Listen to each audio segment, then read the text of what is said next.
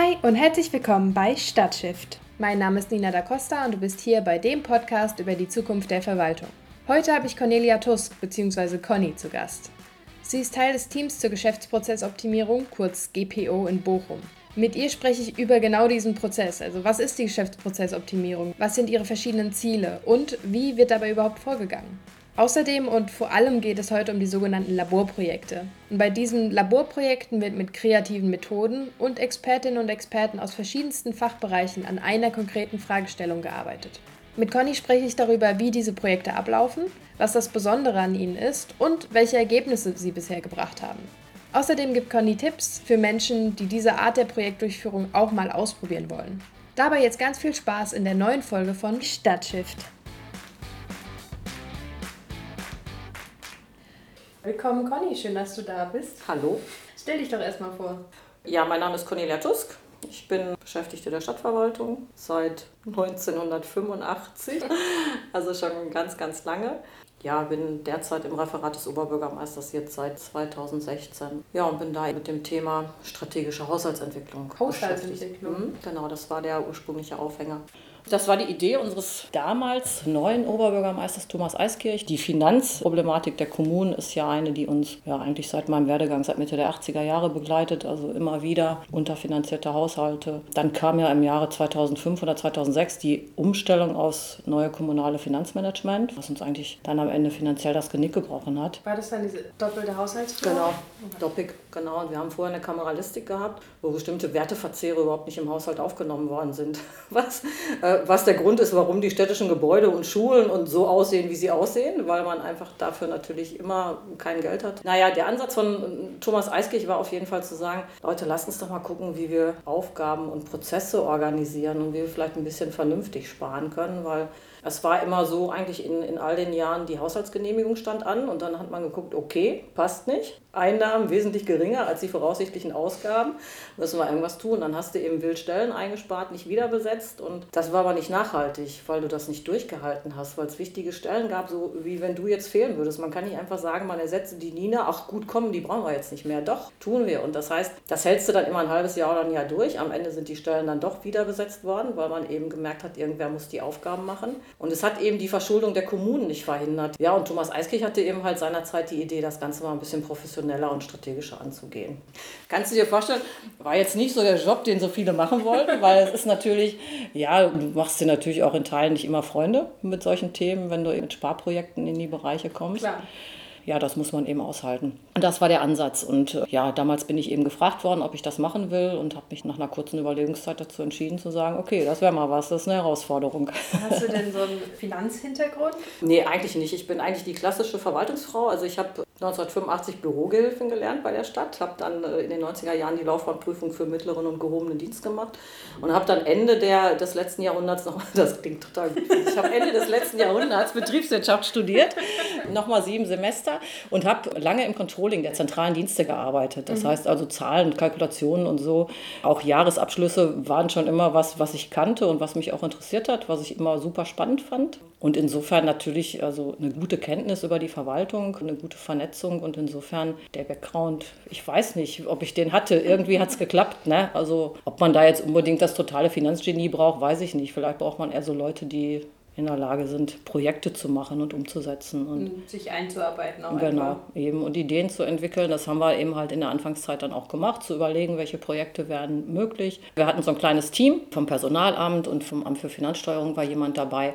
Und wir haben dann einfach auch so donnerstags nachmittags schon mal zusammengesessen und so überlegt, was könnte man tun? Wo sind so Dinge, die uns unter den Nägeln brennen und wo man sagen kann, zum Beispiel eine Sache ist so Schließdienste an, an städtischen Turnhallen. Ich weiß nicht, ob du mal in einem Verein tätig warst oder gespielt hast. In Bayern, ja. Ja, ich weiß nicht, wie es in Bayern ist. In, in Bochum ist das immer noch so, dass wir Leute haben, die abends die Hallen auf- und abschließen. Und viele andere Städte haben eben gesagt, wir geben den Verein Schlüssel. Und das war so ein Thema, was wir jetzt echt auch seit langer Zeit bearbeiten, weil du da natürlich viel Gegenwind hast. Oder wir haben uns unsere städtische Reinigung nochmal angeguckt, haben gesagt, wo kann man da vielleicht mit Maschineneinsatz ein bisschen mehr machen und so. Ja, das waren so Ideen, die wir hatten. Und aus diesem ganzen Thema strategische Haushaltsentwicklung ist dann eben halt auch das Projekt flächendeckende Geschäftsprozessoptimierung entstanden. Geht leicht von der Zunge. Äh, mittlerweile. Ich glaube, am Anfang wussten wir gar nicht, was wir da für eine Idee hatten. Mal eben zu schauen, welche Prozesse haben wir so bei der Stadt und was können wir besser machen. Mhm. Wo können wir Dinge einsparen, wo können Dinge optimiert werden. Und also interessant ist eigentlich diese Entwicklung des Projektes, wo wir am Anfang, als wir das geplant haben und auch rausgeschrieben haben, gesagt haben, okay, wir gucken uns wirklich jeden Prozess im Detail an. Das ist natürlich bei x tausend Prozessen in der Stadtverwaltung, kannst du dir vorstellen. Du hast es ja gerade auch schon gesagt, wie viele Leute bei so einer Verwaltung ja. arbeiten mit unterschiedlichsten heterogenen Aufgaben. Ist das natürlich ein echtes Ziel. Das war uns dann relativ schnell klar, dass wir das in der Form nicht schaffen. Und wir haben dann aber auch in den Gesprächen mit den Ämtern eigentlich festgestellt, wir müssen an den Rahmenbedingungen für die Personen arbeiten, weil die teilweise unter so schlechten Rahmenbedingungen arbeiten, dass es einfach natürlich auch eine gewisse Frustration mit sich bringt. Dann kannst du dir vorstellen, wenn du den ganzen Tag mit Dingen beschäftigt bist, wo du sagst, das ginge besser auf Dauer frustriert dich das und, und brennt dich auch aus, also wenn, wenn du so, so arbeitest. Und da war uns relativ schnell klar, wir müssen echt den Leuten Hilfestellung anbieten. Und es geht jetzt eigentlich gar nicht mehr primär darum zu sagen, wir wollen noch die großen Einsparpotenziale erzielen. Das wollen wir auch, aber das ist eigentlich eher so der zweite oder dritte Schritt. Erstmal zu sagen, wir wollen eigentlich die Prozesse besser machen und eben halt für unsere Mitarbeiterinnen und Mitarbeiter auch besser. Mhm wir haben ziemlich viel Schiss gehabt vor diesem Projekt. Also jetzt, jetzt ernsthaft, weil wir natürlich immer so ein bisschen, also du gehst so in so einen Fachbereich und sagst denen, was sie besser machen sollen. Ja, das, das kommt super an, kannst du dir vorstellen. Ne? Mhm. Ähm, wir haben aber da Gott sei Dank mit unseren externen Beratern echt super Leute an der Hand, die eben nicht so super teure Anzüge tragen und sagen, so jetzt erkläre ich euch mal die Welt, sondern die erstmal einen unheimlichen Überblick über kommunale Strukturen haben, die eben halt die Prozesse und teilweise auch wirklich gute Detailkenntnisse haben und mit den Leuten wirklich auf Augenhöhe diskutieren können. Und das hat, glaube ich, in den Fachbereichen ist das schon unheimlich gut angekommen. Und so dieses Gefühl bei den Fachbereichen, da hilft uns jetzt mal einer. Wir können jetzt mal Dinge, die wir selber schon irgendwie uns gedacht haben, können wir umsetzen. Und Der Klassiker, das sage ich doch seit zehn Jahren, dass wir das so Genau, machen. ja. Ähm, aber es war dann teilweise auch zu erkennen und das ist auch so die große Frage und irgendwie haben wir das auch noch nicht ergründet, warum so die Kraft in den Fachbereichen dann nicht ist für die Umsetzung. Und, und die fehlte dann einfach. Aber was mich total immer begeistert hat in diesem Projekt war, wenn du mit den Spezialisten wirklich und Spezialistinnen redest, aus dem, was die für eine Fachkenntnis haben haben, was die alles wissen. Wo ich immer gedacht habe, wie viele gute Mitarbeiter wir haben, wo so eine Stadtverwaltung, finde ich, wird so chronisch unterschätzt. Ne? Aber ja. wir haben wirklich so viele Leute mit so viel richtig gutem Wissen und aber auch guten Ideen. Hat man auch in den Laborprojekten dann eben gemerkt. Ne? Die Leute haben echt Bock zur Veränderung. Das müssen wir, das Eisen müssen wir jetzt natürlich irgendwie schmieden. Die Herausforderungen sind noch immer groß. Die Messlatte ist auch immer, ich habe das Gefühl, die wird auch immer höher. Also man hängt die immer höher. Aber bisher sind wir da wirklich auf einem guten Weg. Was uns im Moment so ein bisschen einholt, muss man ehrlicherweise sagen, ist die Vielschichtigkeit. Wir haben also, waren in, glaube ich, 15 Fachbereichen. Du hast ja auch den Artikel geschrieben, ich glaube, es waren 15 Fachbereiche, in denen wir waren. Wir haben uns 240 Veränderungsimpulse oder so. Ja, das ist jetzt eine Excel-Datei.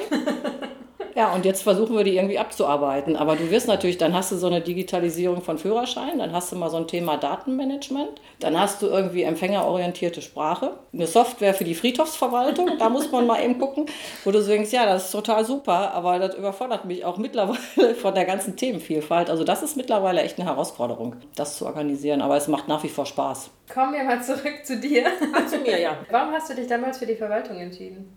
Also, um das mal ganz deutlich zu sagen, hatte ich mit 16 überhaupt keine Ahnung, was ich machen will. Ich hatte keine Zukunftspläne. Ich wusste nur, dass ich irgendwas arbeiten wollte und Geld verdienen wollte. Und ich wusste eben halt auch, dass es irgendwas im Büro sein sollte. Also irgendwo warm und trocken. Das war mir irgendwie so klar ja, es ist Zufall gewesen, dass ich bei der Kommunalverwaltung gelandet bin. Ich hätte genauso gut bei einer Bank oder bei einer Versicherung anfangen können. Was ich heute total froh bin, dass es nicht so gekommen ist. Also ich bin mittlerweile eine total überzeugte Mitarbeiterin der Stadtverwaltung schon seit vielen Jahren, weil ich den Laden einfach großartig finde und mir das Aufgabenspektrum, aber auch die Personen wirklich Spaß machen, mit denen ich zu tun habe.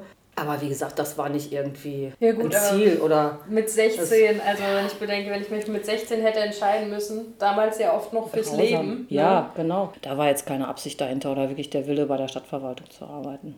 Wie hast du so die letzten Monate erlebt? Was war schwierig? Was war vielleicht auch ein Antrieb? Ähm, also ich sag mal so, die letzten Monate waren für mich mega spannend, weil also zum einen natürlich ich die ganze Situation als sehr belastend empfinde und wir plötzlich so eine Situation hatten, wir haben ja irgendwann Mitte, Ende März haben wir das Rathaus zugemacht für Bürgerinnen und Bürger. Das war irre. Also ein Rathaus. Das ist noch nie passiert. Nein, natürlich ist das nicht passiert. Ein Rathaus ist ein öffentliches Gebäude und manchmal denkst du, mein Gott, was laufen hier wieder so viele Leute rum? Aber wenn plötzlich keiner mehr da ist, das ist eine Situation, das habe ich als extrem gespenstisch empfunden. Ich habe dann natürlich das große Problem gehabt, was, was ihr in Teilen ja auch habt mit euren Projekten Ja, plötzlich war aber nichts mehr. Du konntest natürlich den Fachbereichen nicht plötzlich mit deinen strategischen Projekten kommen, die irgendwie versucht haben, unter Corona ihren Betrieb noch ansatzweise aufrechtzuerhalten. Die Leute waren im Homeoffice oder waren eben halt aufgrund von Risikofaktoren ohnehin erstmal sicherheitshalber zu Hause. Ja, und dann habe ich mich relativ schnell entschieden zu sagen, okay, das ist jetzt ein Einsatz, also das ist ein Kriseneinsatz. Das ist im Moment ist Verwaltung so wichtig wie nie, fand ich zumindest, habe ich zumindest damals im März so empfunden. Und ich bin dann irgendwie, ich glaube Anfang April oder so mit Michi Klaas in, in die Bessemer Straße zum Gesundheitsamt gegangen und mhm. habe da irgendwie Nachsorge, Befundübermittlung gemacht ah, ja. und so. Du warst Teil dieser Taskforce. Genau, eben. Da waren wir, glaube ich, die, die Michi und ich vier oder fünf Wochen zusammen. War eine super spannende Zeit, also wo du plötzlich auch Du musst dir vorstellen, du hast überhaupt keine Arbeitsstrukturen. Du hast plötzlich eine Pandemie. Ich meine, wir waren auf alles vorbereitet, auf einen Bombeneinschlag, auf Hochwasser, auf, auf eine lange Dürreperiode, aber doch nicht darauf, dass uns irgendein so Virus irgendwie total ausnockt. Ne? Das heißt also, wir haben da erstmal Arbeitsprozesse versucht zu organisieren und natürlich irgendwie für die Bürgerinnen und Bürger, die dann krank wurden oder in Quarantäne waren, da zu sein. War super spannend, fand ich. Also war auch immer wieder echt so eine Erfahrung mit Bürgern. Ich arbeite im Moment, ich arbeite im Querschnitt und das seit vielen Jahren und plötzlich hast du wirklich wieder den Kontakt zu den Bürgerinnen und Bürgern. Das war toll. Also es hat echt Spaß gemacht. Und dann bin ich, ich weiß gar nicht, Ende April oder Anfang Mai gebeten worden, den Neustart. Es war dann die Diskussion, die Schulen hatten ja sechs Wochen zu und die Schulen machten wieder auf. Das zeichnete sich irgendwann ab und das natürlich auf die Reihe zu kriegen unter Corona. Und das kriegst du nicht in so einer Hierarchie hin. Also ich sag mal so, die Aufgaben, die da zu machen waren, die gab es vorher ja nicht. Das war also die, die Frage, wie organisiert man so einen Unterricht, wie besorgen wir Desinfektionsmittel, wie stellen wir die Kommunikation mit den Schulleitungen sicher. Ja, super spannend, aber auch natürlich eine totale Herausforderung. Du stehst da plötzlich nach 35 Jahren Stadtverwaltung und hast eine Aufgabe, wo du denkst, ah ja, weiß ich jetzt auch gerade nicht, wie das gehen soll. Ähm, und das habe ich jetzt eigentlich so bis zu den Herbstferien gemacht, wobei jetzt so seit dem Sommer eigentlich so dann die Situation war, dass ich, dass mein Job auch wieder hochfuhr. Und das ging natürlich irgendwann nicht mehr. Also irgendwann bis dann so ein Punkt, dass ich zwei Jobs gleichzeitig machen und weil das, was ich sonst mache, auch einigermaßen anstrengend und fordernd ist sodass ich das jetzt bis zu den Herbstferien gemacht habe und jetzt bin ich da raus. Ist aber gut gelaufen, wir haben das, glaube ich, gut hingekriegt mit unserem Pandemiestab. Also insofern war das letzte halbe Jahr, wenn es auch privat total langweilig war, weil viele Dinge einfach nicht mehr stattfinden, die man gerne getan hätte, war es beruflich irgendwie wirklich spannend, eine spannende Zeit. Das wir, wir leben im besten Zeitalter für eine Pandemie, was Unterhaltung zu Hause angeht, muss man auch sagen. Ja, und jetzt mal ganz ehrlich, wir jammern hier alle auf sehr hohem Niveau. Mhm. Ich sag mal so, wir sind alle nicht, oder wir beide sind nicht in unserer Existenz bedroht. Ich ja. sag mal so, da gibt es Bereiche, denen geht es wirklich richtig schlecht. Und das muss man sich auch immer vor Augen halten. Und insofern auch nochmal zu der Frage, es war eine glückliche Fügung, bei der Kommunalverwaltung zu arbeiten, aber das merkt man natürlich in so einer Situation erstmal, wie schön das ist, einen Job zu haben, mhm. der krisensicher ist und wo jeden Monat das Geld irgendwie ankommt. Das ist schon auch was, was man zu schätzen wissen muss. Ne? Ja. Eine gute Fee gibt dir einen Wunsch frei, was direkt morgen in der Verwaltung anders sein soll und die Fee sorgt dafür, dass es passiert. Was wünschst du dir? Weiß ich jetzt gar nicht. Das finde ich aber, also das haut mich aber jetzt vom Stuhl. Vielleicht würde ich mir das wünschen, dass einfach viele Mitarbeiterinnen und Mitarbeiter das viel eher zu schätzen wissen, wo sie arbeiten und auch an den positiven Dingen eben halt erfreuen und nicht immer nur über die Dinge reden, die in der Verwaltung vielleicht im Vergleich zur Privatwirtschaft ein bisschen suboptimaler sind. Alle anderen Sachen natürlich, dass wir digital vielleicht ein bisschen aufholen müssen oder das sind Prozesse, die haben wir ja alle angefangen und das wird irgendwann wird so sein, dass ich jetzt irgendwas hätte, wo ich sagen würde, das möchte ich, dass das sofort, also mein Bürostuhl. Wenn ich, okay, ich, hab, ich würde mir wünschen, dass mein Bürostuhl richtig eingestellt ist. Alles andere haben wir ja mehr oder weniger auch selbst in der Hand, ne? Ja. Gab oder gibt es was im Kontext der Digitalisierung, das dir persönlich schwerfällt? Also was mir im Moment schwerfällt, das auch mit Bezug auf das letzte halbe Jahr, dass wir natürlich auch in, in weiten Teilen unsere Arbeitsweise total ändern, dass wir auf ganz, ganz viele digitale Formate umgestellt haben, was ich im Moment extrem anstrengend empfinde. Also natürlich sind so Ganztagesworkshops auch anstrengend, aber ich sag mal, so einen Sechs-Stunden-Workshop von einem PC zu machen, finde ich jetzt, ist aber auch schon echt eine Herausforderung. Was ich immer mehr merke, dass die Anforderungen an die Technik natürlich auch immer größer werden. Natürlich auch die Dinge, die du wissen musst, obwohl du eigentlich vollkommen andere fachliche Kompetenzen hast und ich jetzt wirklich nicht der Technikfreak bin. Aber Dinge, wo du echt sagen musst, da muss ich am Ball bleiben, sonst bin ich irgendwann so ein Fossil, was total abgehängt ist. Ich finde es schwer. Also ich finde, die Digitalisierung ist insbesondere natürlich für meine Generation, die noch analog aufgewachsen ist, finde ich, ist das eine echte Herausforderung. Ja, das ist nochmal ein ganz nicht. neuer Fähigkeitensatz, den man Absolut, braucht. ja. Zusätzlich zur eigentlichen fachlichen. Genau. Dann tun die Leute immer so, als hätte das in der Grundschule, als wäre das so eine Grundrechenart, die man beherrschen müsste, ne? Meine Generation und die, die jetzt hm. nachkommt, wachsen damit auf. Ne? Genau, ja, ja, klar. Das stimmt. Ich frage mich immer, wo ich das lernen kann. Also ich finde, Digitalisierung ist eine echte Herausforderung, gerade für Menschen meiner Generation ist mhm. das so. Hast du denn die Erfahrung, dass vielleicht auch jüngere Leute unterstützen können? Ich habe nicht den Eindruck, dass die Leute einen hängen lassen, sondern aber du musst natürlich auch den Mut haben zu fragen. Klar. Also du musst natürlich auch wirklich dann in dem Moment den Mut haben und zu sagen, okay, jetzt zeige ich mal, dass ich das nicht weiß. Aber wenn du den Mut hast, dann ist es in der Regel schon so, irgendeiner hilft dir immer. Und gerade auch Junge, die freuen sich dann immer, wenn ja, du dann, ne, der Omi mal irgendwie so sagen, muss man so und so machen, geht doch, stell dich nicht so an. Ne? Das ist nicht so, dass die Leute dich da am ausgestreckten Arm verhungern lassen. Ich glaube, das ist ein wichtiger Hinweis. Und man muss hm. den Mut haben, um Hilfe zu bitten, ne? genau, was vielleicht ja. auch gerade älteren Generationen manchmal schwer schwerfällt, zu den Jüngeren hinzugehen und sich was erklären zu lassen. Ja. Aber ich kann mir auch vorstellen, dass die Jüngeren jetzt nicht von sich aus zu dir hingehen und fragen werden, Darf ich dir mal was erklären? Du Hilfe? Ich bin da ziemlich schmerzfrei. Also ich sage dann auch häufig, kann ich das nochmal hören oder vielleicht mal langsamer oder... Ja. Ne, also, ist richtig so. genau. Kommen wir zum Thema Geschäftsprozessoptimierung zurück. Ja, genau. Kannst du bitte nochmal in deinen eigenen Worten erklären, was die flächendeckende Geschäftsprozessoptimierung, kurz GPO, was die tut? Was die tut, also erstmal vielleicht die Ausgangsüberlegung war wirklich, in verschiedene Bereiche zu gehen und sich Prozesse anzugucken mhm. in den Fachbereichen. Das war klar, dass wir das natürlich nicht flächendeckend schaffen, sodass wir in einige Fachbereiche gegangen sind, mit denen über Schwachpunkte, Veränderungen gesprochen haben, gesagt haben, wo sollen wir denn mal hingucken? Und das hat ganz gut geklappt. Das Ziel war eigentlich, kleinere und größere Veränderungsimpulse zu ermitteln. Und das ist uns auch gelungen da ist von einem, wir müssen mal unsere Vordrucke digitalisieren, wo man jetzt sagt, okay, das ist einfach, das kriegen wir hin. Das wird auch keine Monate oder Jahre dauern, bis zu so einem Megaprojekt Shift Studio, wo jetzt ganz, ganz viele Dinge reinspielen. Das sind so die Ergebnisse, die dabei rausgekommen sind. Mhm. Die Aufgaben in einer Kommune sind in den letzten Jahren immer mehr geworden. Also das mhm. heißt, es wird schön locker vom Bund und vom Land, werden alle Aufgaben durchgereicht. Wir haben aber in der Regel nicht das Personal dafür. Ganz im Gegenteil, im Rahmen von Haushaltsberatung war es immer so, dass ihr eben halt immer noch Personalkosten abbauen. Mittlerweile ist die Situation so, dass auch der Arbeitsmarkt eigentlich ohnehin nicht mehr viel Personal hergibt und viel Ressourcen, sodass wir da natürlich auch in einer großen Konkurrenzsituation stehen. Und die Überlegung war auch zu sagen, wie kriegen wir unsere Prozesse schlanker, schneller, effektiver, besser. Also wir haben ganz viele Ausgangsüberlegungen dahinter gehabt. Also zum einen, das hatte ich eben schon mal gesagt, den Arbeitsprozess für die Mitarbeiterinnen und Mitarbeiter einfach angenehmer zu machen. Eine andere Überlegung, die auch dahinter stand, war natürlich, natürlich so ein bisschen moderner zu wirken, im 21. Jahrhundert mit der Verwaltung anzukommen und auch für Nachwuchs, für Leute deines Alters oder die halt wesentlich jünger sind, die eben nach einem Abitur oder so sagen, ich will jetzt bei der Stadt anfangen, dann natürlich nicht das Gefühl zu haben, die Leute kommen so in die 90er Jahre zurück, sondern da schon zu sagen, wir sind ein moderner Arbeitgeber und das versuchen wir mit anderen Dingen, auch mit modernen Büros zum Beispiel hinzubekommen, aber eben natürlich auch durch digitale Prozesse, durch schlanke, effektive Prozesse. Mhm. Wie geht man denn jetzt vor, wenn man sich überlegt, wir wollen uns einen Prozess anschauen in einem Fachbereich, wer wird einbezogen und womit fängt man an?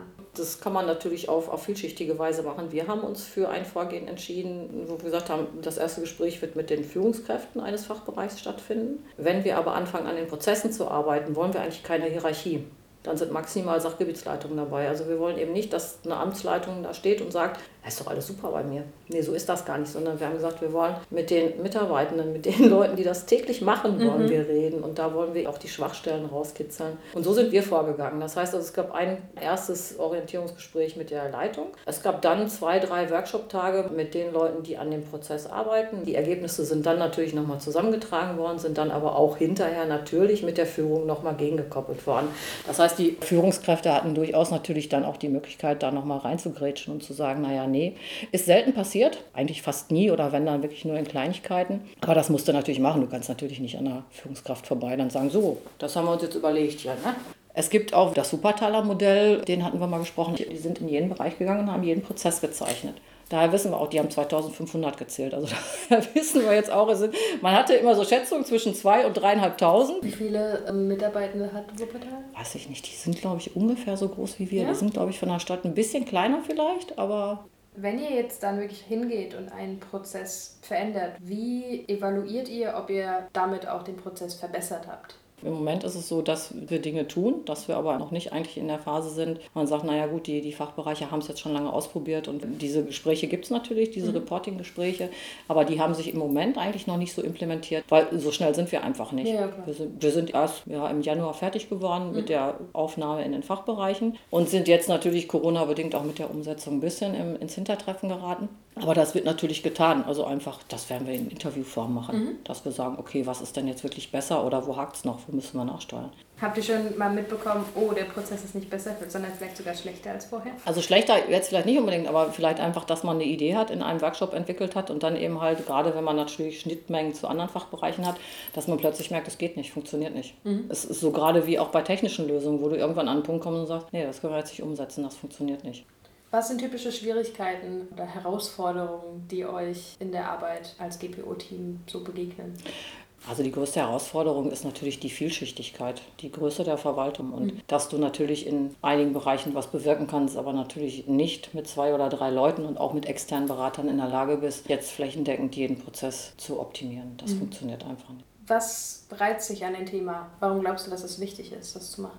Also für mich ist es erstmal also persönlich mhm. die Herausforderung, natürlich ganz, ganz viele andere Bereiche der Verwaltung noch kennenzulernen. Selbst wenn du dich natürlich nicht in dem letzten Detaillierungsgrad da einarbeiten kannst, aber das finde ich einfach spannend. Für wichtig halte ich es, um eben sich wirtschaftlich zu optimieren, um die Rahmenbedingungen für die Mitarbeiterinnen und Mitarbeiter zu verbessern und natürlich auch durch gute Prozesse so eine Grundlage für eine Digitalisierung zu schaffen. Weil ich habe mal so einen schönen Spruch am Anfang gelesen, auch einen schlechten Prozess kannst du digitalisieren, dann ist er aber immer noch schlecht. Yep. Dann ist er einfach nur digital. Also insofern dann natürlich auch eine Vorbereitung zu schaffen mhm. für das, was uns auch in der Kommunalverwaltung irgendwann blühen wird, dass 90 Prozent unserer Prozesse digital laufen werden. Soweit sind wir noch nicht, aber wir werden da hinkommen kommen zu den Laborprojekten. Die sind ja auch im Rahmen der Geschäftsprozessoptimierung entstanden. Genau. Ist das richtig? Ja. Kannst du einmal in deinen Worten erklären, was die Laborprojekte sind?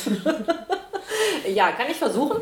Die Idee dieser Laborprojekte ist eigentlich aus einer weiteren Überlegung entstanden, die im Rahmen der Geschäftsprozessoptimierung sich auch irgendwann aufdrängte. Da ging es um die Frage von Projekten bei der Stadt Bochum. Mhm. Projekte im kommunalen Bereich sind traditionell schwierig. Ähm, wobei so das, das Gefühl immer besteht, auch innerhalb der Stadtverwaltung, wir kriegen ja kein Projekt zu Ende. Das stimmt überhaupt nicht. Wir machen viele Projekte gut und wir haben aber Probleme. Also wir haben relativ schnell festgestellt, dass Luft nach oben. Die Struktur, die Gremien, die, weiß ich nicht, Zusammensetzung von Arbeitsgruppen, dieses sehr verwaltungsgeprägte. 300 Leute zu beteiligen, so wie ihr das jetzt auch bei Shift Studio kennenlernt. Und am Ende hast du immer noch irgendeinen vergessen zu fragen, der dann am Ende doch beleidigt ist, wo du schon denkst, ich hätte jetzt eigentlich nicht mehr Leute fragen können. Aber also war so die Überlegung, da muss irgendwas anders her. Und das heißt also, die Projektleitung hat auch wirklich mal was zu melden und die Projektleitung darf entscheiden. Und es gibt einen Auftraggeber, der sich mit dem Projekt identifiziert, der aber auch immer derjenige ist, wenn du mir jetzt einen Projektauftrag gibst, reden wir, wir stehen in ständiger Abstimmung. Wir sind aber auch beide befugt, mal Entscheidungen zu treffen. Ne? Und nicht immer zu sagen, okay, jetzt müssen wir aber 300 Leute fragen und irgendeiner hat was zu meckern und dann kommen wir nicht weiter über das nächste halbe Jahr. Das war so die Frage, die Arbeitsgruppen abzuspecken und eben zu sagen, die Leute, die am Tisch sitzen, die arbeiten auch wirklich. Das war so die Idee, die dahinter steckt. Und daraus ist auch so eine Idee entstanden, wenn wir fachbereichsübergreifende Probleme lösen wollen, so wie eben mit Shift Studio. Dann ist es sinnvoll, ein paar ausgewählte Leute aus verschiedenen Fachbereichen einfach mal für zwei, drei Tage an den Tisch zu holen in einen Kreativraum und da einfach mal kreativ zu arbeiten, wo man sagt, wir widmen uns mal zwei, drei Tage wirklich ganz konzentriert einem Problem, einer Fragestellung und am Ende kommt die Lösung raus, geht oder geht nicht.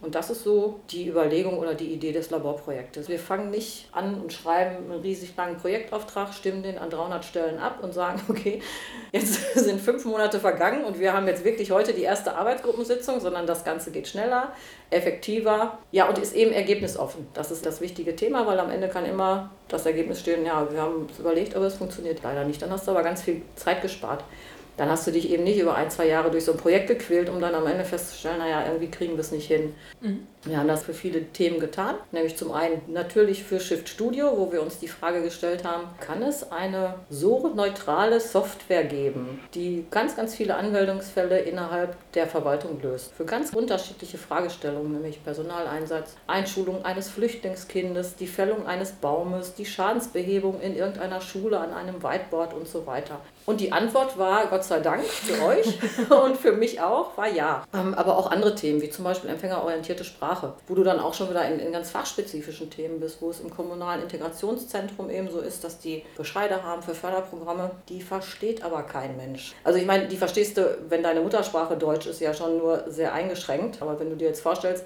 dass deine Muttersprache nicht Deutsch ist, also selbst wenn du die Sprache gut sprichst, aber die Leute kommen natürlich ganz schnell an ihre Grenzen. Und es ging einfach darum, eine Sprache zu machen, die jeder normal durchschnittlich intelligente Mensch versteht. Und das ist im Übrigen auch sehr gut gelungen. Mhm. Oder ein anderes Thema Schokoticket, also Beförderung für Schüler, mhm. was im Moment ein unheimlicher Aufwand ist mit Schülerdaten in Papier und, und einfach die Frage zu stellen, ist es möglich, diesen Prozess zu digitalisieren, die Antragsannahme und auch die Bearbeitung. Und da ist das Ergebnis rausgekommen, ja, geht. Natürlich ist so ein Projekt dann nicht zu Ende. Also Shift Studio war jetzt nach drei Tagen Laborprojekt nicht zu Ende, aber zumindest weißt du, ja, geht. Und daraus können dann natürlich auch, ich sag mal, durchaus Projektaufträge für große Veränderungsprojekte entstehen. Mhm. Also dieses Shift Studio ist ja ein Riesenprojekt und auch das Schokoticket zu digitalisieren ist natürlich noch viel, viel Arbeit. Aber der erste Schritt eben ist getan. Wir wissen, wo wir hinwollen. Wir wissen, wie eine Lösung aussehen soll. Die ist eben skizziert. Das Schöne war eben, dass die Verwaltungsleute völlig losgelöst plötzlich von ihrem Job, aber auch losgelöst von ihrem Silo, in dem sie eben hausen, mit ihrer eigenen Aufgabe und mit den eigenen Anforderungen, rechtlichen Rahmenbedingungen und so, wirklich dann auch mal echt über den Tellerrand hinausgedacht haben und gesagt haben, ja, diese Anwendung würde ich auch opfern für eine stadteinheitliche Lösung. Und, und das war eigentlich so der, der große Erfolg, das sind so die Gedanken dahinter. Mhm. Wie läuft denn ein Laborprojekt ab? Eigentlich in, in einem sehr lockeren, entspannten Rahmen. Es gibt eine bestimmte Frage- und Aufgabenstellung wo du dir im ersten Schritt natürlich anschauen musst, welche Leute brauchst du dafür, aus welchen Bereichen, welche wären sinnvoll für die Beantwortung der Frage. Wenn du damit anfängst, wenn du solche Formate die ersten Male machst in einer Verwaltung, schon überlegen solltest, dass du vielleicht auch Leute nimmst, wo du den Eindruck hast, die sind bereit, sich auf sowas einzulassen. Das ist natürlich Mal was ganz, ganz wichtig. Genau. Ja, und dann, du hast vorne einen Moderator stehen, der da durchführt. Mit dem Berater, dem Herrn Neutzner, auch einen, einen super Menschen gehabt, der das wirklich auch immer gut aufnehmen konnte, was die Leute dann gesagt haben und, und diese Hinweise Hinweise notiert hat und so. Also im Kern arbeitest du dich an der Fragestellung ab, versuchst die Lösung zu skizzieren. Und es war dann bei den Laborprojekten in der Regel so, dass die externen Berater nach diesem Workshop noch so Nachtschichten eingelegt haben und bei Shift Studio eben wirklich der David schon mal so die ersten Lösungen gezeichnet, geklöppelt, wie auch immer haben, um dann am nächsten Tag in diesem Workshop dann auch schon mal zu zeigen, so könnte so etwas aussehen. Auch von der Zeitplanung her total locker. Also die haben dann gesagt, die haben so drei Workshop-Tage angesetzt. Es war dann aber auch oft so, dass sie gesagt haben, okay, mittags, wir müssen jetzt erstmal was liefern, wir mhm. müssen das jetzt erstmal zusammentragen. Also es hat jetzt keinen Sinn, diesen Tag bis 16 Uhr so wie angesetzt durchzuziehen. Das hast du ja auch oft bei irgendwelchen Seminaren, wo du den Eindruck hast, die haben schon gar nichts mehr an Themen, ziehen das aber hier trotzdem bis zum Ende, furchtbar bis zum Erbrechen durch. Und das ist einfach auch so was, was die Zeitplanung angeht. Natürlich haben die Leute drei, vier Tage in ihrem Kalender geblockt, das ist wichtig, dass mhm. die zeitlich zur Verfügung stehen.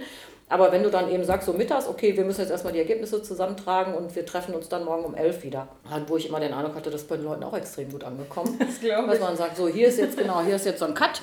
Ja, und nach diesen drei, vier Tagen gibt es dann die Ergebnisdokumentation, wo steht, ja, so ein Shift-Studio kriegen wir hin. Digitale Beantragung und Bearbeitung von Schokoticket ist möglich. Punkt. Ja, also dieses kriegen wir hin, läuft ja gerade noch und wird auch noch einige Monate und Jahre. Ja, klar. Ja, ja, klar.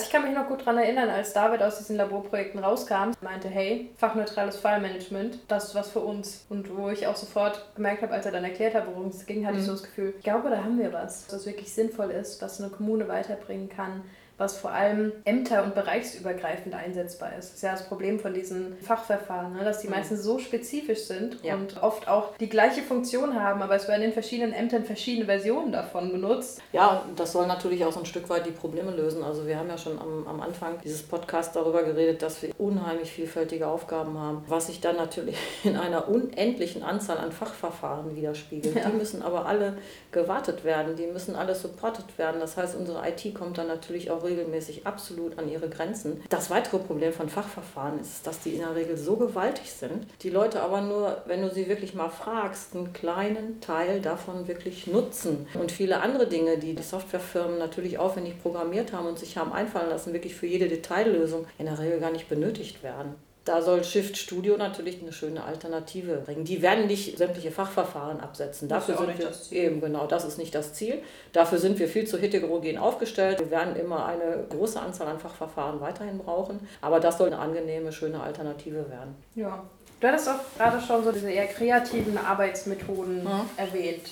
Da muss man auf die Sprünge helfen. Was bedeutet das denn? Also vor allem auch im Kontrast zu, wie Projekte sonst gemacht werden. Wie Projekte sonst gemacht werden, bist du in der Regel so, du kriegst einen Auftrag, den formulierst du dann irgendwie in einem Projektauftrag, den gibst du dann durch die Gremien, den lässt du abstimmen, du hast den Personalrat in der Mitbestimmung, du hast die Gleichstellungsstelle in der in Teilen Schwerbehindertenvertretung, die natürlich mitzeichnen muss. Die Gremien hast du jetzt auch bei diesen Laborprojekten oder auch bei dieser neuen Form des Projektmanagements natürlich auch alle in der Beteiligung, aber die Wege werden ein, ein Stück weit verkürzt und kreativ ist eben dieses fachbereichsübergreifende und dieses offene Ergebnis. Also im, im Kern kriegst du in der Regel einen Projektauftrag, dann fragt aber schon gar keiner mehr, ist das sinnvoll?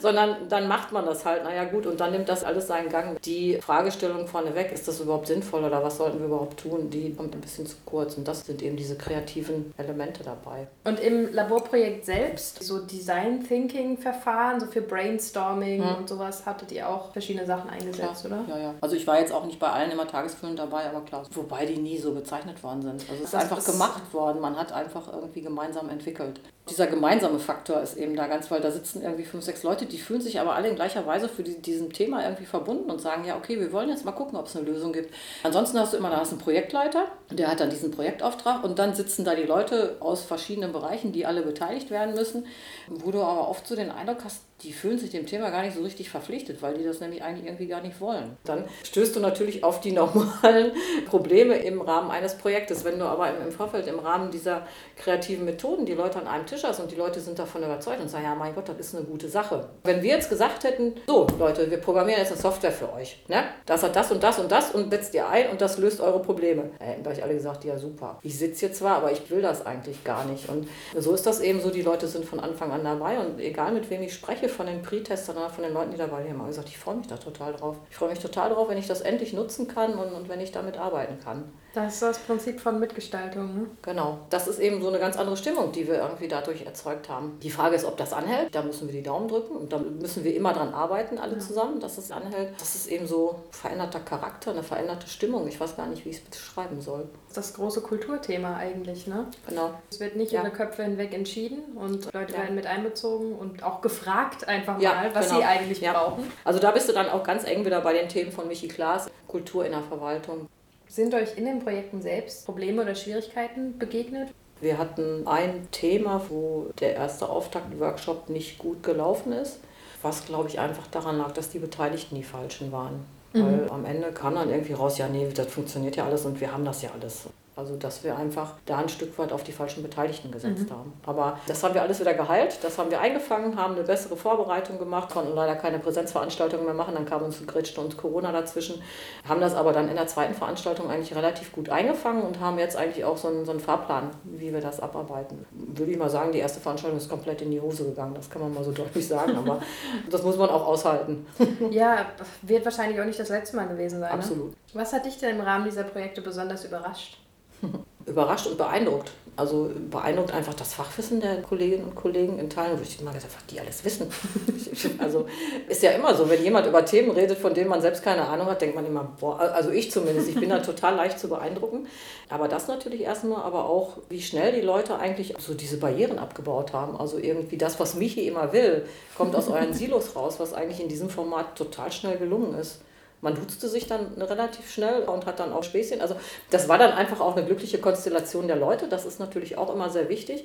Aber das hat mich eigentlich so am meisten beeindruckt. Dieser Wille zur Veränderung, der einfach so spürbar war und wo man immer denkt, wir müssen das jetzt auch tun und durchziehen, weil die Leute haben auch Erwartungen und es geht. Ne? Also Verwaltung ist nicht ansatzweise so schlecht wie ihr Ruf, sondern viel, viel besser. Wir haben gute Mitarbeiterinnen und Mitarbeiter und die wollen sich verändern und die wollen im 21. Jahrhundert ankommen. Das hat mich so, also immer wieder gefreut und beeindruckt. Und auch, was mich immer wieder freut, ist, wenn wir so zwischendurch immer mal wieder Anfragen kriegen aus Fachbereichen, die dann sagen, Mensch, ich habe da so ein Thema und könnten wir da nicht mal, das ist natürlich auch irgendwie so ein Ritterschlag. Ne? Normalerweise ist das ja so, dass die sich Leute wie uns immer eigentlich eher vom Hals halten, aber ich sag mal, das ist dann schon toll, wenn einer anruft und sagt, Mensch, ich habe da so ein Thema und ich habe gehört, ihr habt da so Formate, können wir da nicht mal was machen. Im Moment ist es leider so, dass wir häufig sagen müssen, naja, wir sind im Moment eigentlich recht zu mit Aufgaben, aber das ist einfach toll. Das heißt, ihr müsst eigentlich nur mit allen knapp 6000 Mitarbeitenden Laborprojekte machen. Genau. Und dann hat sich das mit dem Wandel. Ja, da bin ich dann, wann haben wir jetzt 2020? Ja, 2045 sind wir damit durch und dann haben wir gewandelt. Wenn es reicht. genau. Deine persönliche Einschätzung, wann ist das Format Laborprojekt erfolgreich? Ja, wenn wir ein Ergebnis haben. Egal, was das Ergebnis ist. Genau, egal, was das Ergebnis ist. Also wenn wir weiterhin den Mut haben, dieses Format zu machen, aber auch den Mut haben, am Ende vielleicht zu erkennen, ja, war eine Idee, geht aber nicht. Also das finde ich ganz, ganz wichtig. Und dann ist es eigentlich erfolgreich. Und wenn es natürlich bei den Mitarbeiterinnen und Mitarbeitern ankommt. Und sie zum Beispiel bereit wären, noch bei einem zweiten Projekt mitzumachen. Genau. Das klingt ja gar nicht mal nach so hohen Anforderungen erstmal. Nein.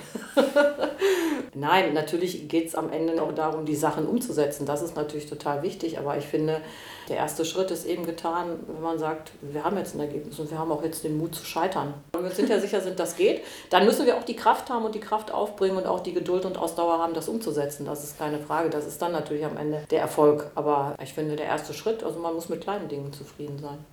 Was haben denn die beteiligten Beschäftigten bisher so berichtet? Also wie sie das Format fanden, vielleicht auch was ihnen schwer fiel, was sie begeistert hat. Also eine Palette an Eindrücken bitte. Die waren eigentlich alle von dem Format begeistert.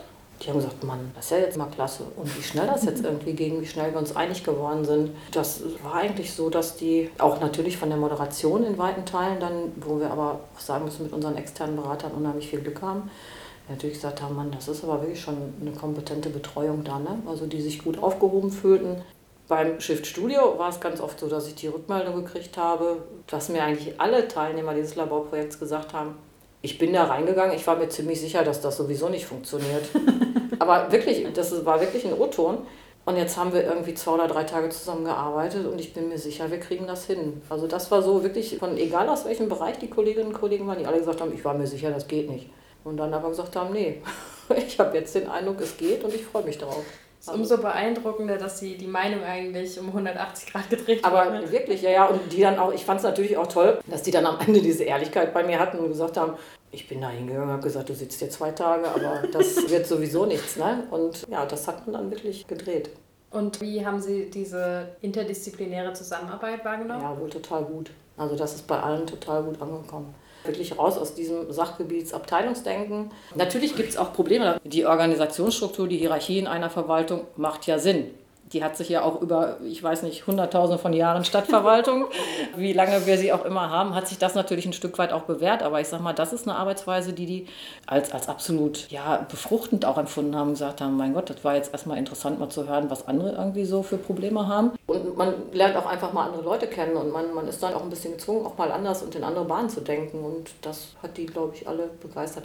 Wenn man in so einen Workshop reingeht und sagt, okay, ja, unsere Idee funktioniert, wir können das umsetzen, wir können mhm. was verbessern, wie geht man dann vor, wenn die Laborprojekte zu Ende sind? Hast du da noch ein, zwei andere Beispiele? Naja gut, also es ist natürlich sehr davon abhängig, was du für ein Thema hast, was du für eine Aufgabe bearbeitet hast. Mhm bei so einem Shift Studio, weißt du, naja, dann fängst du dann an, eine Software zu programmieren. Also eben. Aber dabei kann natürlich auch rauskommen, dass du irgendein Veränderungsprojekt machst. Vielleicht in, im Rahmen eines Laborprojektes feststellst, dass bestimmte Aufgaben vielleicht sinnvoller wäre, an irgendeiner Stelle zentral zusammenzulegen. Mhm. Wo aus diesem Laborprojekt wirklich nochmal ein, ein etwas längeres dann auch Veränderungsprojekt entstehen würde. Dass du in so einem Laborprojekt dann auch bestimmte Schwerpunkte setzt und sagst, okay, das Thema, das Thema, das Thema müssen wir jetzt im Rahmen von kleineren Arbeitsgruppen interdisziplinär nochmal bearbeiten. Das sind so die Ergebnisse. Also es ist, das kann total vielschichtig sein, wie man nach so einem Laborprojekt dann weitermacht, eben wirklich absolut abhängig von der Aufgabe. Okay, also es kann sein, dass man einen Prozess überarbeitet oder eine Dienstvereinbarung neu schreibt. Genau. Oder so zum Beispiel bei der empfängerorientierten Sprache im KI, wo man dann einfach sagt, okay, jetzt setzen wir uns in kleinerer Runde hin und versuchen so einen Förderbescheid oder also das, was da am Ende als Verwaltungsergebnis genau. Also irgendwie der Verwaltungsakt oder was auch immer dabei rauskommt, das auch einfach mal dann so zu formulieren, wie es funktioniert und dafür legen wir dann eine Blaupause an. Mhm. Oder zum Beispiel, wir haben jetzt ein Laborprojekt zum Bürgerservice-Portal gehabt, die Frage, wie bietet man Online-Dienste an? Da war das Problem, dass sich Fachbereiche immer den Ball zugespielt haben. Die einen haben gesagt, die machen das nicht und die anderen haben gesagt, wir beantworten unsere Fragen nicht mehr rein. Ne? Ist übrigens jetzt kein Bochumer Thema, sondern ich glaube, das nö, läuft in fast allen also, Kommunen so. Ich jetzt auch genau. Ähm, und dafür hat man eine Blaupause erarbeitet und das ist dann einfach schon das Ergebnis. Dann gibt es eben diese Blaupause, um zu sagen, so Freunde, Danach wird gearbeitet. Genau. Und wir haben uns jetzt alle, wir wissen jetzt eigentlich, wer zu welchem Zeitpunkt etwas tun muss, um mhm. irgendeine Leistung digital anbieten zu können für unsere Bürgerinnen und Bürger. Und so läuft es dann. Dann hast du natürlich nicht mehr viel zu tun, außer dass sich alle daran zu halten haben. Da muss es natürlich noch publizieren. Aber wie gesagt, also was sich an so einem Laborprojekt anschließt, ist total abhängig mhm. von der Aufgabe. Okay. Kannst du nochmal auf die externe Hilfe, also auf die Beratung eingehen? Ja. Warum habt ihr euch die dazu geholt und welche Aufgaben haben die so übernommen? Warum haben wir uns die dazu geholt, ist einfach zu beantworten, weil wir wussten, dass wir mit der Aufgabe komplett überfordert sind alleine, okay. dass es nicht funktioniert. Wir haben gesagt, da brauchen wir externe Expertise. Die haben wir uns eigentlich, ja, im, im Grunde genommen für die Durchführung der Workshops und auch aber für die Implementierung wir begleiten das natürlich, wir mhm. bereiten auch vor, wir sind natürlich auch in vielen Themen dabei. Wir setzen auch Dinge mit den Fachbereichen in kleineren Projekten selber um, aber wir brauchen natürlich auch dieses externe Know-how. Mhm. Es ist immer noch so, den Eindruck haben wir, dass in der Regel die Kompetenz von Externen einfach auch höher wertgeschätzt wird. Wenn du eben ein Dossier von einem externen Beratungsunternehmen hast, ist das in der Regel so, dass man sagt, okay, das ist jetzt auch was wert. Ja, das, das ist immer so, das ist abgedroschen, aber der Prophet gilt nichts im eigenen Land. Das, das ist gar nicht so, das ist auch gar nicht so schlimm, wie, wie es sich anhört, aber uns war einfach klar, wir haben die Ressourcen nicht und das Know-how, wir können uns nicht mit, mit so vielschichtigen Themen beschäftigen. Diese externen Berater, die haben dann eben halt auch den Fachmann für Bauen, der schon 350 Projekte im Bereich Bauwesen gemacht hat mhm. oder den Fachmann für Soziales, der das in verschiedenen Kommunen, aber auch in anderen Behörden und so gemacht hat. Also die haben einfach einen Background und eine Erfahrung, die hast du in der Regel in der Kommunalverwaltung dann eben nicht. Und so ein großes Team kannst du dir auch nicht zusammenstellen. Wir haben Gott sei Dank da auch wirklich externe Berater eingekauft, die ja auch unser Know-how zu schätzen wissen. Also ich sag mal so, ich, ich kann mich daran erinnern, was Thinkwork als erstes gesagt hat. Ja Leute, wir können das doch nicht ohne euch machen. Wir brauchen euch für die Projekte. Wir brauchen euer Wissen. Wir können doch nicht sagen, wie ihr eure Arbeit machen müsst, sondern wir müssen das ganz nah mit euch machen. Das war übrigens ein, ein Ding, was uns total beeindruckt hat. Welche Tipps hast du für Menschen, die selbst mal Laborprojekte ausprobieren wollen? Zunächst natürlich erstmal so zu gucken, welche Leute können mir da helfen am Anfang. Also mhm. welche sind für solche Themen vielleicht eher aufgeschlossen als andere. Weil so ein Format ist ja, gerade wenn, wenn ich es selber moderiere, eine Herausforderung. Das heißt, mhm. es ist natürlich immer einfach, wenn ich auf der Gegenseite jemanden sitzen habe, wo ich weiß, der arbeitet mit zusammen, der will es nicht blockieren. Also im, im ersten Schritt wäre es echt wichtig, Leute zu holen, die Spaß an Veränderungen haben. Und dann eben halt immer dieses Mut zum Scheitern. Mhm. Eben zu sagen, wir haben uns eine Aufgabe gestellt, wir können aber vielleicht auch morgen oder übermorgen hier rausgehen und sagen, okay, funktioniert nicht. Externe Beratung würdest du auch empfehlen? Kommt auf das Thema an. Ich glaube, dass es viele Themen gibt, die man auch selber mit eigenen Verwaltungsmitarbeitern machen kann. Vielleicht, wenn man bei dem Format anfangs unsicher ist, dass man dann sagt, okay, man zieht einfach nochmal einen externen Moderator, die auch geschulter sind in Rhetorik mhm. und, und Menschen mitnehmen und auch Dinge, vielleicht auch mal Konflikte einzufangen. Ne?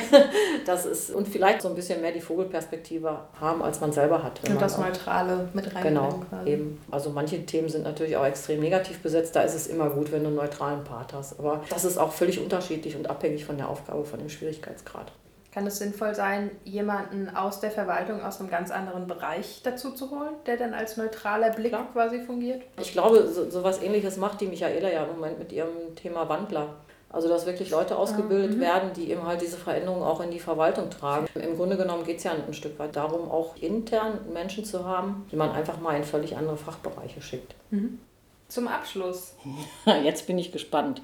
Was ist dein Appell an die Beschäftigten der Verwaltung?